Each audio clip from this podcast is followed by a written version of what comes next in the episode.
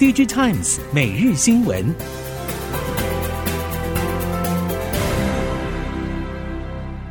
听众朋友们好，欢迎收听 DigiTimes 每日新闻，我是翁方月，现在为您提供今天的科技产业新闻重点。首先带您关心。面板大厂友达光电发动首次跨国购并案，目的就是为了上车。友达执行长暨执行长柯夫人谈及购并始末，也透露是车厂希望友达担任 Tier One 角色。BHTC 在传统车业二十四年，两家母公司中有一家是专注于传统车业的百年 Tier One，也感受到汽车产业正在快速改变，生态圈的重要性也越来越清晰。而要进入生态圈，需要的就是相互合作。柯夫人表示，友达双轴转型的另一个核心策略，就是想要找到可以一起互补、合作、共创的对象，整合不同的资源，发挥互补综效。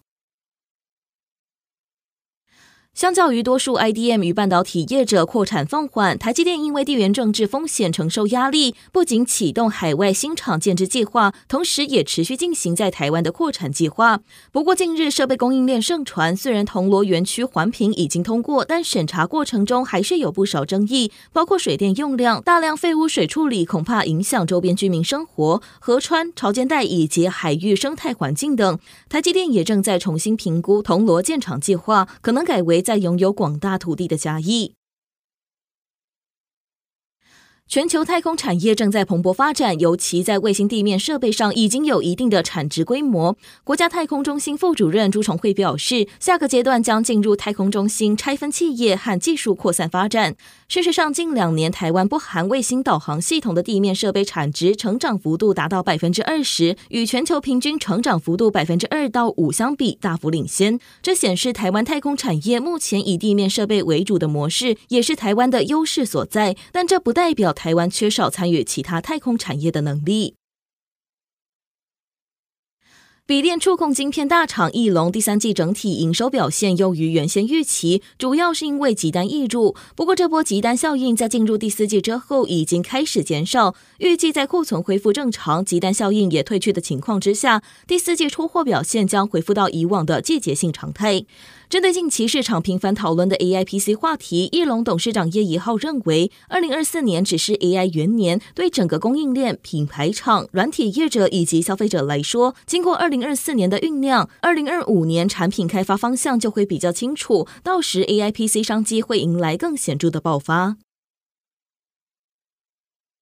继八月发表新款人工智慧晶片之后，内能智慧又开发出软硬整合新装置，支援离线版 GPT 模型应用。其认为，目前通用人工智慧模型有多种发展趋势，并不是参数量越大越好。如何轻量化模型又不牺牲效能表现，也得运用特殊技术。内能创办人暨执行长刘俊成表示，新开发的装置内含数个 AI 晶片，相较于现行 GPU 伺服器，装置体积较小，效能高，且不需要散热风扇。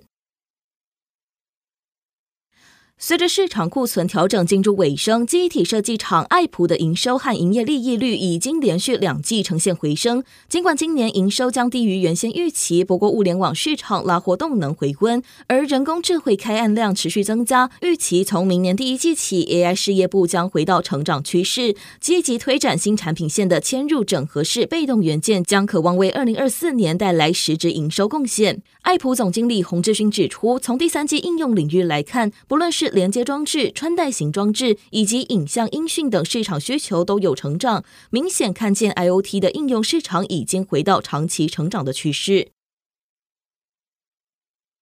TCL 稍早设立南韩分公司，宣布正式进军南韩市场，表示将运用 Mini LED、量子点、AI、物联网、作业系统、AR、VR、新材料、五 G、云端运算和智慧制造等技术，推出相关创新产品。不过，身为中国大陆电视制造一哥的 TCL 进军南韩这个相对比较封闭以及爱用国货的市场，后续影响值得多加关注。据传，三星电子正在多元化 LCD 面板供应链，京东方供应占比可能下降。不少调研机构预测，TCL 华星在三星电子 LCD 面板供应链占比有望窜升到第一。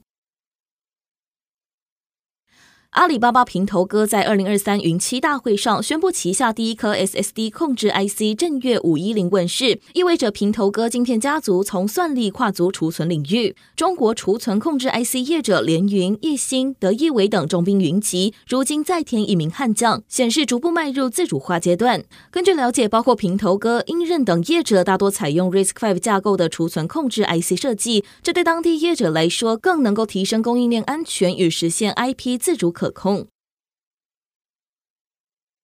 高通本季财测对全球智慧型手机产业捎来乐观讯号，且高通执行长声称，并不担心华为挟自主技术行动处理器再起的挑战。预计华为重新进军高阶智慧型手机市场，不会对高通与中国智慧型手机业者的关系造成影响。甚至高通财务长预计，今年最后一季高通对中国智慧型手机客户的销售额将比今年第三季成长达到百分之三十五。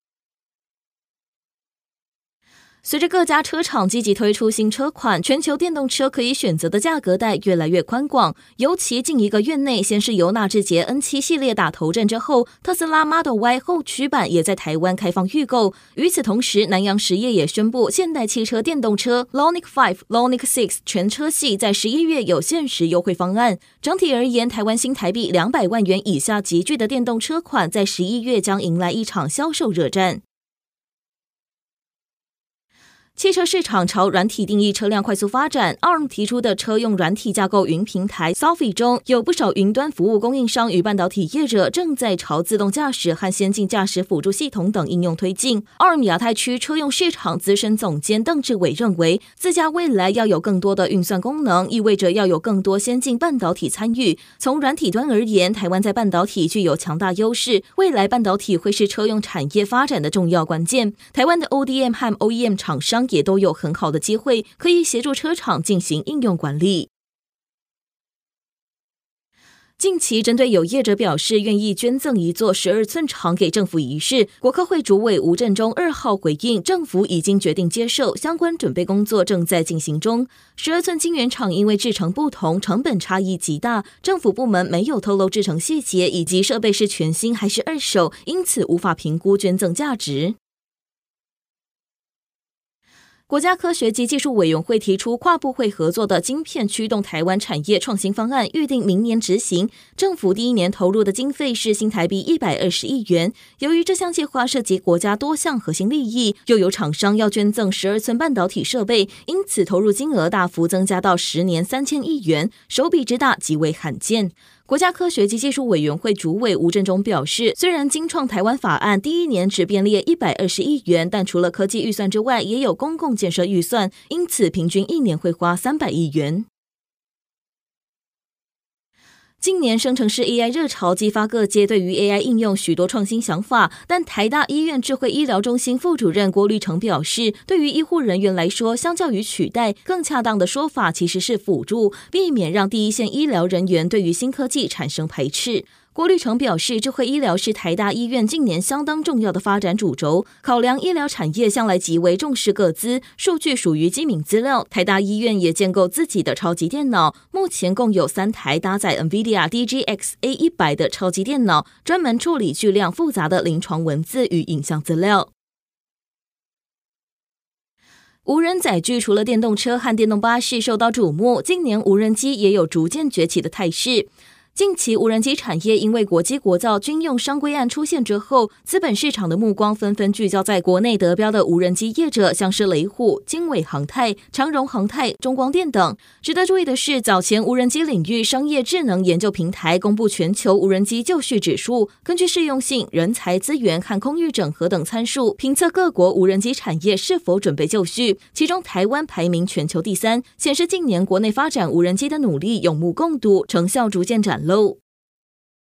以上新闻由《Digitimes 电子时报》提供，翁方月编辑播报。谢谢您的收听。